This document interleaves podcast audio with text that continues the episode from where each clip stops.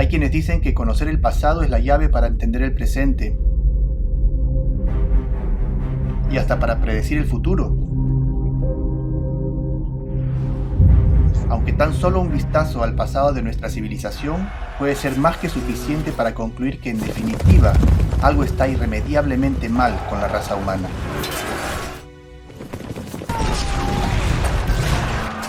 Tanta maldad,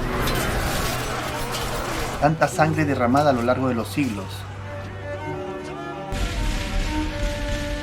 ¿A dónde vamos a parar? ¿Qué nos depara el futuro? ¿Será posible que encontremos la respuesta en el pasado? ¿Existe una respuesta a esta incógnita? En medio de un inmensurable océano de teorías y tratados, existe un libro muy interesante, un antiguo libro del que se afirma fue escrito por encargo del creador de todas las cosas, en el cual algunos aseguran que se encuentra la respuesta a las preguntas más importantes que en cuyas páginas han sido profetizados los eventos más trascendentes de la historia de la raza humana desde su inicio, y que aún predice el final de la era del hombre. ¿Qué habrá de cierto en todo esto? Bienvenidos al primer capítulo de nuestro estudio bíblico de la cadena profética de Dios.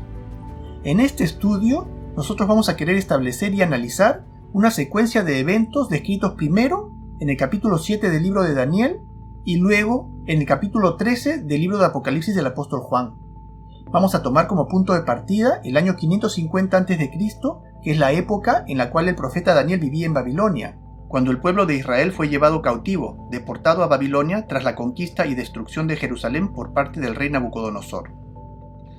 Vamos a avanzar versículo a versículo en este capítulo 7 del libro de Daniel y vamos a revisitar los hechos históricos que están relacionados con esta profecía Vamos a recorrer los reinos que se han ido sucediendo en el mundo a partir de este tiempo histórico, hasta llegar al día de hoy. Y aún vamos a adentrarnos en el futuro, porque esta profecía llega hasta el tiempo del fin. Y mientras hacemos esto, nos iremos abriendo paso en medio de un panorama que, aunque real, mostrará una óptica de la historia y del presente que sorprenderá a muchos de nosotros.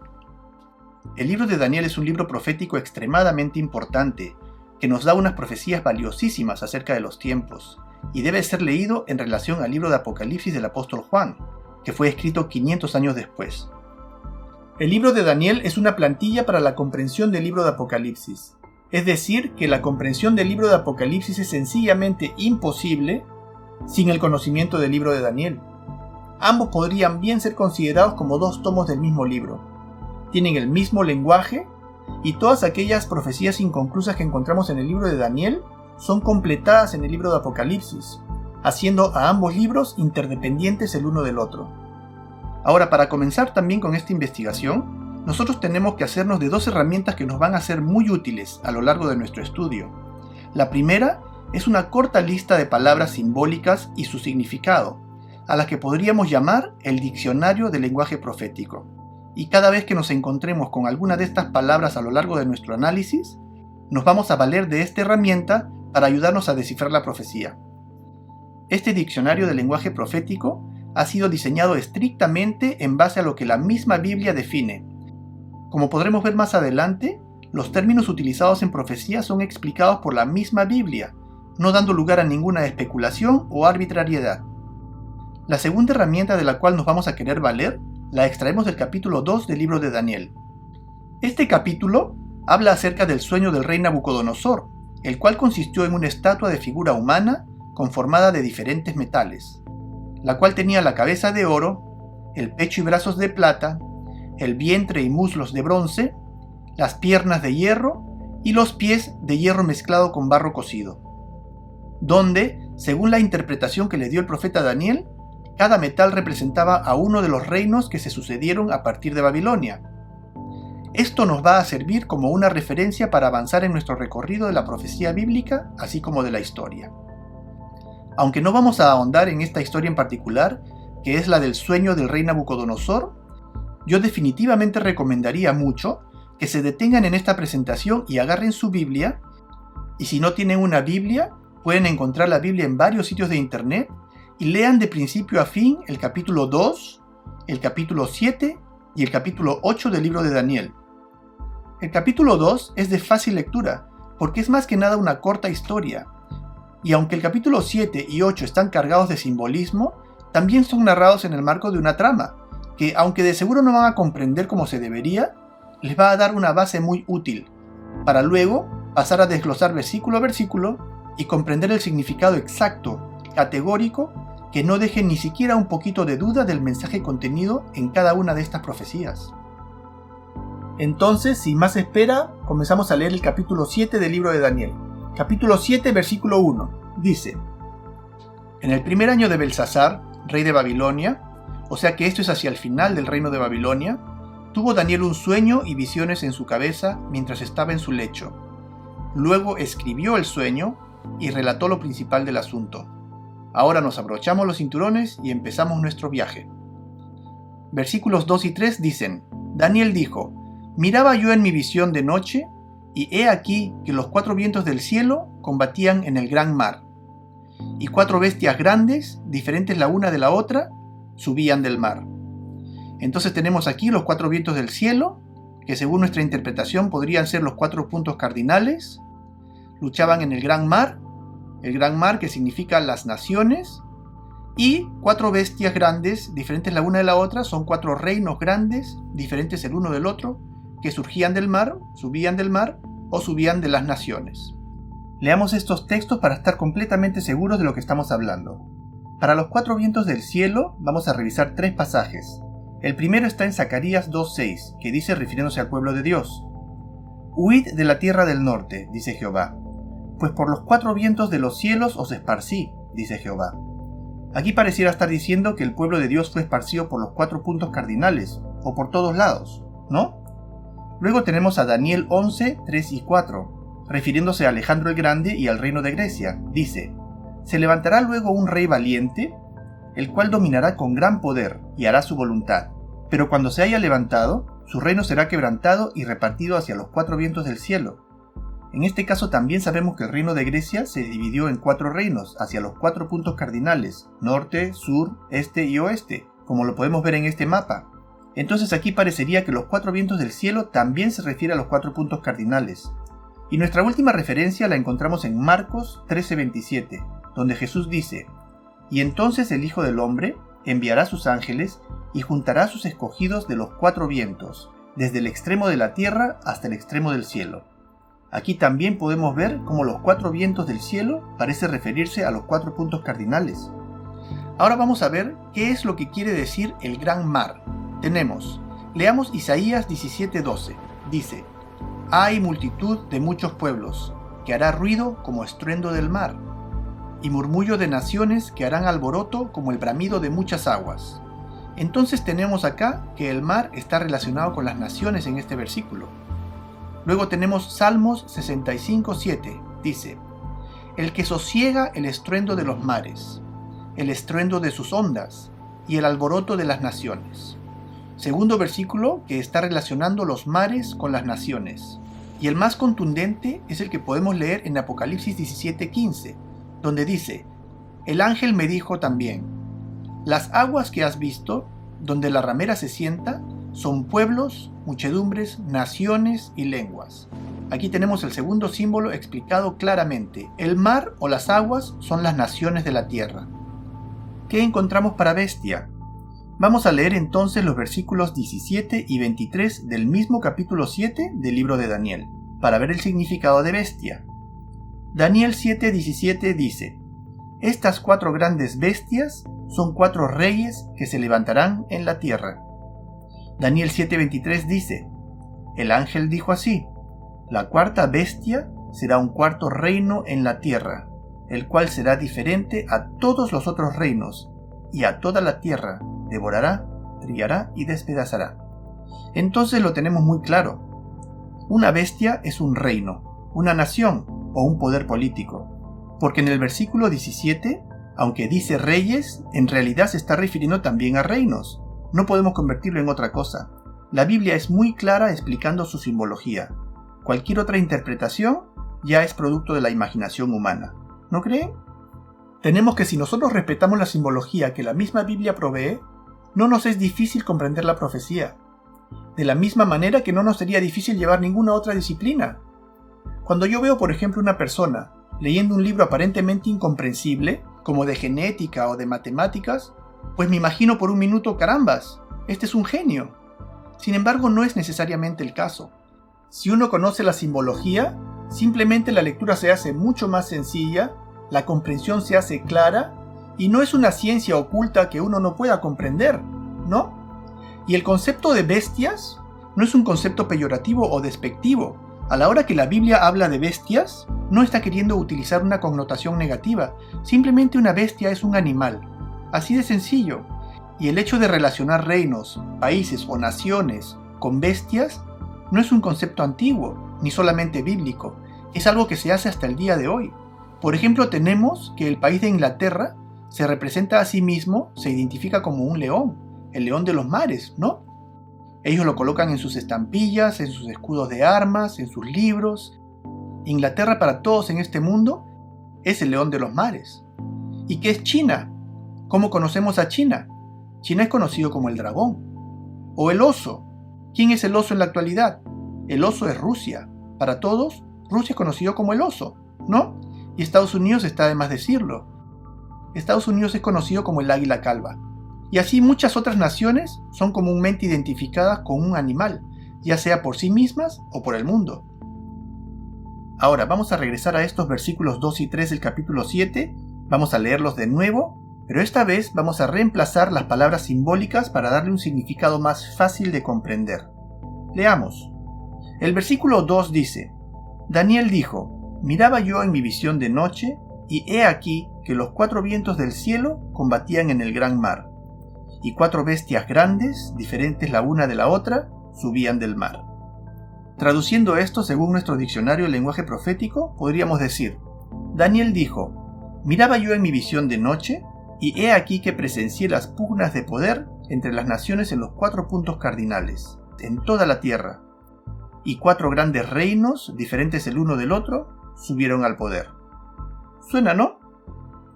Vamos a leer ahora entonces acerca de la primera bestia, que está en el versículo 4. Dice, La primera bestia era como un león, y tenía alas de águila. Yo estaba mirando hasta que sus alas fueron arrancadas, y fue levantada del suelo, y se puso enhiesta sobre sus pies a manera de hombre, y le fue dado corazón de hombre. Bueno, tenemos que el primer reino que encontramos en el capítulo 2 del libro de Daniel, en la estatua del sueño de Nabucodonosor, corresponde a la cabeza de oro, el cual Daniel identificó como Babilonia en el capítulo 2, versículo 38. En el caso de la primera bestia del capítulo 7, la representación utilizada es de león con alas de águila, Dicho sea de paso, león con alas de águila era el emblema con el cual se identificaba el reino de Babilonia a sí mismo. Estas son algunas de las reliquias excavadas en la antigua ciudad de Babilonia. Podemos apreciar claramente el detalle del león con las alas de águila. Podemos darnos cuenta, en algunas esculturas se nota más, en algunas como esta por ejemplo es menos notorio, sin embargo es claro que aquí todos son leones con alas de águila. De manera que no ha de haber sido difícil para Daniel saber a quién se refería este símbolo. Entonces vamos a concluir que esta primera bestia era el reino de Babilonia, que dominó el mundo antiguo desde el año 605 hasta el 539 a.C., hasta que fue conquistado y reemplazado por la segunda bestia. Este va a ser el primer eslabón de nuestra cadena profética. Y como dijimos, corresponde a la cabeza de oro de la estatua del sueño de Nabucodonosor, del capítulo 2 del libro de Daniel. Ahora, algo fascinante es que esta bestia fue levantada del suelo y se puso enhiesta sobre sus pies a manera de hombre, y le fue dado un corazón de hombre. Es decir, que aunque sus alas fueron arrancadas, o en otras palabras, aunque el reino fue conquistado, esta Babilonia se personificó en un hombre, dice, un hombre a quien le fue dado un corazón de hombre. Interesante. Ahora, ¿qué es lo que la Biblia dice acerca de las cualidades del corazón del hombre? Leamos Jeremías capítulo 17, versículo 9. Dice, Engañoso es el corazón, más que todas las cosas, y desesperadamente perverso. ¿Quién lo conocerá? Entonces podemos decir que de Babilonia quedó un hombre engañoso y desesperadamente perverso. ¿Y a dónde fue a parar este hombre? Guardemos este concepto para más tarde en nuestro estudio cuando vamos a averiguar el paradero de este hombre y descubrir su identidad. Cuando leemos la Biblia, vamos a encontrar que la nación de Babilonia, desde el Génesis, cuando se habla de la torre de Babel, de donde provino su nombre de Babilonia, hasta el libro de Apocalipsis, se representa como una ciudad que personifica al enemigo del pueblo de Dios, personifica el mal. La palabra Babel significa Bab, portal, el Dios, portal a Dios, donde el ser humano toma las prerrogativas de la divinidad y usurpa el rol de Dios. Llama la atención cómo aunque la propia ciudad de Babilonia dejó de existir hace bastante tiempo, esta es aún nombrada en la Biblia en numerosas oportunidades, como la causante de grandes males. Se le menciona en el libro de Apocalipsis capítulo 17 como la madre de todas las rameras y las abominaciones de la tierra, y como la causante de la muerte de los mártires y los santos de Dios, y aún en el contexto de profecías que corresponden al presente y hasta al futuro. ¿Será posible que Babilonia de alguna manera esté presente aún en estos tiempos? La Biblia nos dice que esta ciudad, este reino, se personificó en un individuo. ¿Y qué pasó con este individuo? Este tema es en extremo importante y central en nuestro estudio. Sin embargo, ya llegará el momento en el cual vamos a encontrar la identidad de este personaje. Por ahora, vamos a continuar nuestra cadena profética con el segundo reino, y vamos a leer ahora el versículo 5, que dice, Y he aquí otra segunda bestia, semejante a un oso, la cual se alzaba de un costado más que del otro, y tenía en su boca tres costillas entre sus dientes. Y le fue dicho así, levántate, devora mucha carne. Bueno, esta segunda bestia, este segundo reino, aparece como un oso que se levanta más de un lado que del otro y tiene tres costillas en la boca. Obviamente las costillas de la primera bestia, a la cual ha devorado. Y bueno, nos es fácil saber cuál es este reino que conquistó a Babilonia, ya que podemos encontrarlo en el mismo libro de Daniel en el capítulo 5, versículo 28, cuando Daniel le dice a Belsasar, rey de Babilonia, Tu reino ha sido roto y dado a los medos y a los persas. La historia también lo corrobora. Prácticamente todo historiador antiguo, como Heródoto o Flavio Josefo, etc., han registrado la conquista de Babilonia por Ciro el Grande, rey del imperio medo-persa, el cual también corresponde a los pechos y brazos de plata de la estatua del sueño de Nabucodonosor. Entonces esta bestia viene y devora la carne de la primera bestia, le hace guerra y la reemplaza, y tenía tres costillas en su boca, y se alzaba de un costado más que del otro, dice. Ahora, ¿por qué dice que esta bestia se alza más de un lado que del otro? Es la misma razón por la que la historia decidió llamar a este reino el imperio medo-persa, en vez de llamarlo con un solo nombre, como Babilonia, Grecia, Roma. Este reino tiene un nombre compuesto. Curioso, ¿no? Pues la razón detrás de este nombre compuesto es que en esta nación ocurrió un fenómeno particular. En esta nación coexistían dos reinos distintos, uno de ellos era el reino de Media y el otro el reino de Persia. De estos dos, la raza media, los medos, era la raza dominante, el linaje real, que gobernaba sobre la raza persa. Y a los persas se les veía comúnmente a cargo de trabajos de servidumbre en el reino, y también se les veía conformando parte del ejército de Media. Y este fue el caso en la primera etapa de esta nación, donde la historia registra al primer rey medo, llamado Dioses, seguido por su hijo Fraortes, luego Ciaxeres y por último Astiagis, todos ellos reyes de la raza media. Hasta aquí se podría decir que este oso, que se alzaba más de un lado que del otro, se alzaba más del lado medo. Aunque quien sucedió a Astiagis, el último rey medo, no fue un rey de la raza media, sino fue un mestizo, hijo de Mandane, la hija de Astiagis, también de la raza media, pero con un príncipe persa llamado Cambises y el nombre de este rey mestizo es Ciro, Ciro el Grande, el gran conquistador de todo el mundo antiguo, y quien destronó por la fuerza a su abuelo Astiagis con la ayuda del ejército persa, que levantó en guerra civil contra los medos. Y desde allí, este oso del cual habla el profeta Daniel deja de alzarse del lado medo y pasa a alzarse del lado persa, porque a partir de Ciro el Grande, el linaje real, es decir, todos los reyes del imperio medo-persa que siguieron, ya no eran de linaje medo, sino eran de linaje persa. Estos fueron Cambises II, hijo de Ciro el Grande, Darío el Grande, Jerjes, Artajerjes y etc. tal y como la Biblia majestuosamente lo pone en una línea. Es un oso que se alza más de un lado que del otro. Fascinante, ¿no? Y como dice el versículo, tenía tres costillas en la boca. Estas tres costillas representan a tres grandes conquistas que logró el imperio medo-persa, o Ciro el Grande, que destruyó la hegemonía que tenía Babilonia sobre el mundo antiguo. Estas son las conquistas de Lidia en el año 547 a.C., la conquista de Babilonia en el año 539 y finalmente la conquista de Egipto en el año 525. Entonces tenemos que el imperio medo-persa comenzó su periodo de dominio en el año 539 cuando conquistó Babilonia y concluyó en el año 331 a.C. cuando fue conquistado por el Tercer Reino. Este constituye el segundo eslabón de nuestra cadena profética.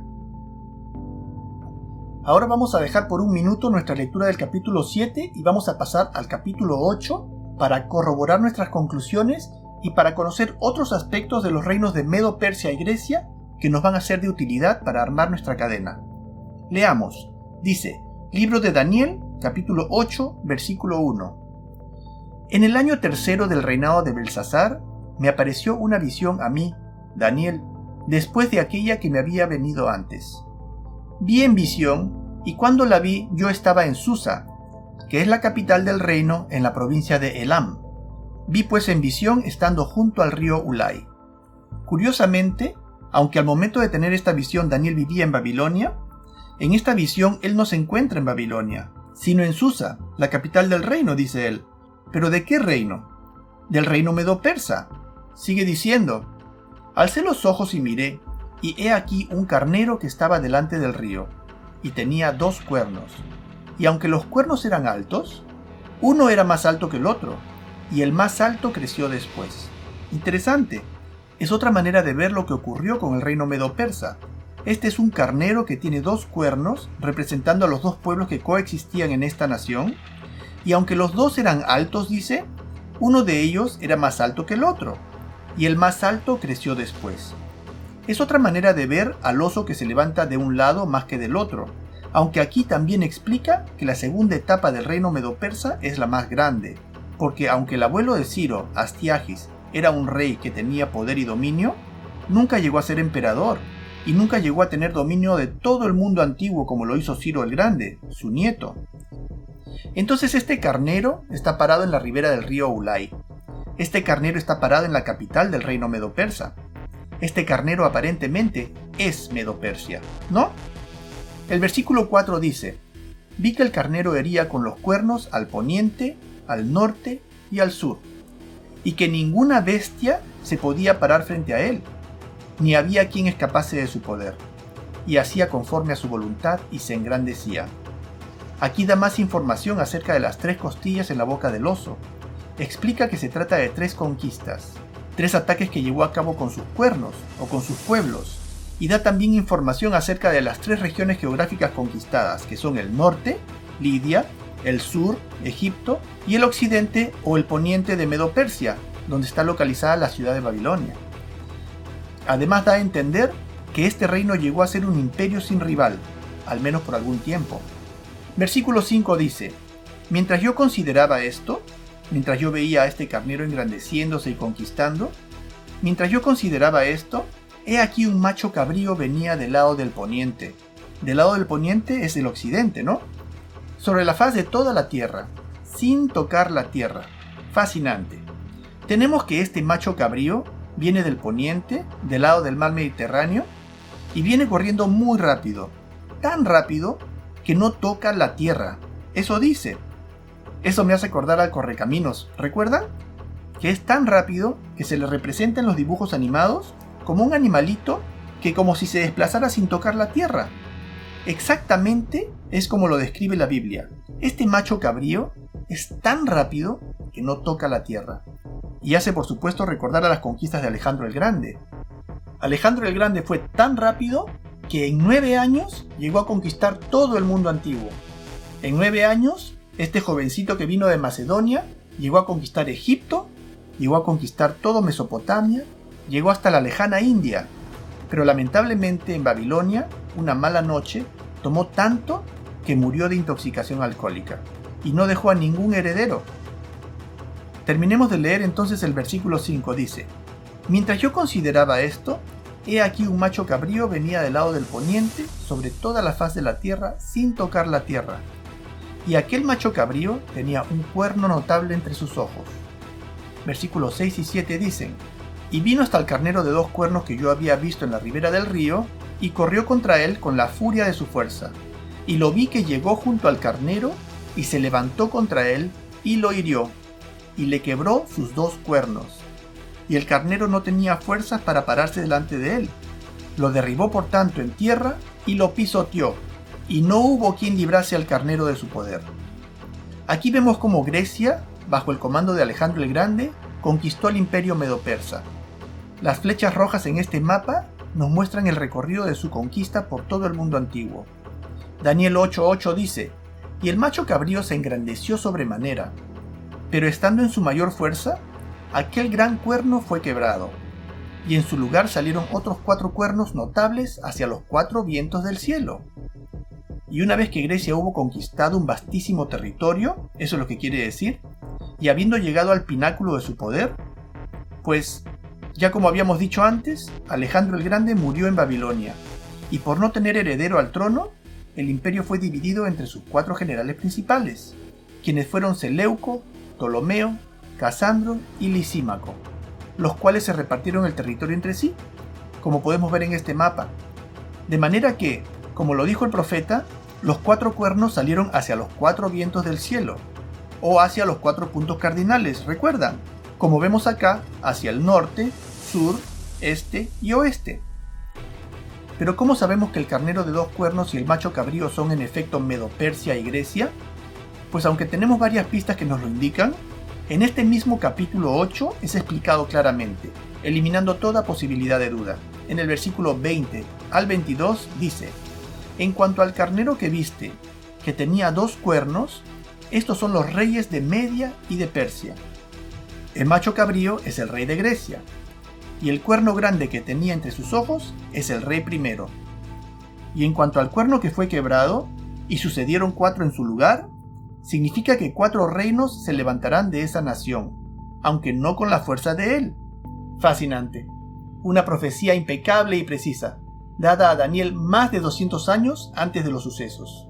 Ya vamos comprendiendo un poco lo que significa la infalibilidad de la Biblia, ¿cierto? Bueno, ahora vamos a hablar un poco sobre la tercera bestia. Tenemos versículo 6 dice, Después de esto miré y he aquí otra, otra bestia, semejante a un leopardo, con cuatro alas de ave en sus espaldas. Tenía también esta bestia cuatro cabezas, y le fue dado dominio. Ahora, luego de haber revisado la profecía de Daniel capítulo 8 que acabamos de leer, nos resulta fácil identificar a la tercera bestia con Grecia, que corresponde al vientre y muslos de la estatua del sueño de Nabucodonosor, del capítulo 2 del libro de Daniel. Y aquí es descrita como semejante a un leopardo, que muy posiblemente se haya querido referir al animal que hoy en día conocemos como el chita, porque el nombre chita es una reciente adaptación al inglés del nombre de este animal en un idioma de la India que se llama el sánscrito. Sin embargo, a este felino se le conocía en el pasado también como leopardo, y de ser así concordaría más con su descripción en el capítulo 8 que leímos, porque así como el macho cabrío que corría a tal velocidad que no tocaba la tierra, el chita es un animal rapidísimo, de hecho, el animal terrestre más rápido que existe en el mundo. Y encima esta bestia no solamente es rapidísima como el leopardo o chita, sino que tiene no dos alas, sino tiene cuatro alas. Entonces es un leopardo extremadamente rápido. Porque si el reino de Babilonia era representado como un león con alas de águila, que denota su poder y rapidez, esta tercera bestia, al tener cuatro alas, denotaría mayor poder y velocidad. ¿No creen? y también tiene cuatro cabezas. ¿Por qué tiene cuatro cabezas? Muy sencillo. Por la misma razón que al macho cabrío del capítulo 8 le salieron cuatro cuernos luego que se rompiera su gran cuerno notable, quien era, según claramente lo explica, Alejandro el Grande cuando murió, y los cuatro cuernos, como explicó, fue que este reino se dividió en cuatro. Entonces esta bestia en forma de leopardo tiene cuatro cabezas porque es un reino que se dividió entre cuatro. ¿Recuerdan? Ptolomeo, Seleuco, Casandro, Lisímaco, los cuatro generales de Alejandro el Grande. Entonces el tercer eslabón de nuestra cadena profética sería Grecia, que dominó desde el año 331 hasta el 168 a.C. Ahora vamos a detenernos acá porque la cuarta bestia es una bestia especial. Es una bestia que no muere, sino que muta, que se reinventa, es diferente a todas las otras bestias, y es una bestia que merece toda nuestra atención, y ponerla aparte. Vamos a detenernos en nuestro estudio, vamos a pasar al siguiente capítulo, donde vamos a analizar a la cuarta bestia, que tiene tres fases, como ya veremos, y definitivamente se va a llevar un buen rato de nuestra conversación analizándola, explicándola y llegando a conclusiones interesantísimas que nos va a dejar a todos maravillados. Si este video ha sido de ayuda para ti y quisieras que otras personas conozcan esta poderosa verdad, por favor asegúrate de hacer saber que te gusta, coméntalo y comparte este video. Este video es parte de un estudio bíblico de la cadena profética de Dios, y yo quisiera animarte que veas toda la serie de este estudio haciendo clic en el enlace de la derecha y asegúrate de suscribirte en este canal si todavía no lo has hecho. Veamos entonces el siguiente capítulo de nuestro estudio bíblico. Muchas gracias.